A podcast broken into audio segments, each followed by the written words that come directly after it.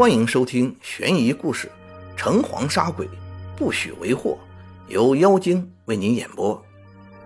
台州朱史的女儿已经出嫁，丈夫一直外出谋生。一天晚上，朱女见灯下有个赤脚的人，身披红布袍，相貌丑恶，前来调戏猥亵她，说：“我要娶你为妻。”朱女柔弱，无力抵抗。从此以后，他变得又痴又呆，一天比一天黄瘦。这赤脚怪不来时，他谈谈笑笑，很正常；那怪一来，顿时刮起一阵阴风，别人看不见这鬼怪来，只有他能看见。朱女的姐夫袁成栋一向练拳习武，朱女的父母就将他藏到姐夫家里。赤脚怪也就几天没出现。过了不久，赤脚怪竟跟踪而来，说：“你原来藏在这里，害得我到处找。得知你在这里，我正要来，又隔了一座桥，桥神用棒打我，我过不来。昨天将身子坐在挑粪人周四的粪桶里，才到了这里。从今以后，你就是躲到石头柜子里，我也找得到你。”袁成栋就与朱女商议如何除怪。袁决定先用大刀砍怪，朱女指向西，袁就砍向西；他指到东，袁就砍到东。一天，朱女高兴地拍着手说：“已经砍中了赤脚怪的额角了。”那怪果然接连几天没有来。过不久，赤脚怪用布包缠了额角，重来作恶。袁某就用鸟枪击怪，赤脚怪很会躲闪枪击，连打几枪也打不中。一天，朱女又高兴地说：“打中这妖怪的手臂了。”那鬼又停了几天没来，不久用布包缠了手臂来了，进门就骂：“你如此无情，我来要你的命！”对着朱女又是打又是撞。朱女满身青肿，哭得痛不欲生。实在没办法，朱女的父亲和姐夫袁成栋就联名写了一张投诉状子，到城隍庙焚烧求告。这天夜里，朱女梦见有两个穿青衣的人拿着传令牌叫她去听审，而且还向她要钱，说这场官司。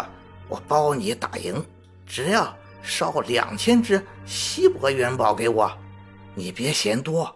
阴间仅仅得了九七成色的银子二十两罢了，这笔钱不是我等独吞，将为你打官司铺路用，剩下的由你的叔公朱少先分发给大家。以后啊，你自然会清楚。少先就是已经死去的。朱家族人中的叔父辈人，朱家按照青衣人的吩咐，连夜烧了两千只锡箔元宝。五更时分，朱女醒来了，说案子已经审明，这个赤脚怪啊是东码头的轿夫，名字叫马大。城隍对他生前作恶，死后仍不悔改，十分愤怒，用大棒打了四十板，带了长家。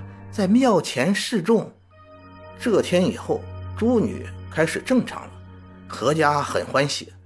哪知不到三日，朱女又像过去那样痴迷了，口里说着：“我是教夫的妻子张氏，你的父亲、姐夫到城隍前告我的丈夫，挨了板子，带了长家，害得我忍饥挨饿，独守空房。”今天要为丈夫报仇。说完，用手指甲掐自己的眼睛，几乎被掐瞎。朱女的父亲与袁成栋无可奈何，只得再到城隍庙去焚了一张投诉状。当天夜里，朱女又梦见鬼将她招去，赤脚怪也在。城隍将投诉状摊在桌案前，瞪着眼睛。厉声斥责说：“这对夫妻一样凶恶，真可以说是一床不出两样的人了。这次非将马贩腰斩不可。命衙役将马贩捆绑住，大刀一挥，斩成了两段，冒出一股黑气，既没有肠胃，也没有血。边上两个差役说：“可不可以将马贩押解到衙门国去，做再死鬼？”啊？城隍不同意，说：“这个奴仆做了鬼就害人，若是做再死鬼，一定会害鬼。只可将马贩尸首焚化了，彻底湮灭掉，以断祸根。”两个差役叫了两个长胡子的人来，各拿一把大扇子。对着马贩尸体扇，顷刻之间便化为黑烟散尽，看不见了。然后将马贩的妻子关进囚车，手与脚都上了木屑，发配到黑云山罗刹神那里去服苦役。城隍又命原来的差役将朱女送还阳间。这时朱女才从梦中惊醒。从此之后。朱女才真正平安了，又回了夫家，生了两个儿子，一个女儿，如今还健在。